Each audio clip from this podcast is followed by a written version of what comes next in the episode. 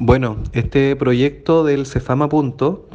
es una iniciativa de- del Ministerio de Salud que bajó con fondos a través del, del Servicio de Salud Osorno,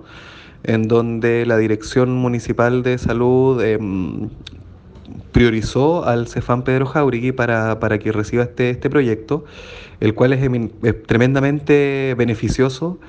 para nuestra población asignada, porque viene a, a- a colaborar en, en mejorar las condiciones de nuestros usuarios en términos de, de los accesos, para que el Cefam esté, esté más calentito, mejor aislado en el invierno sobre todo.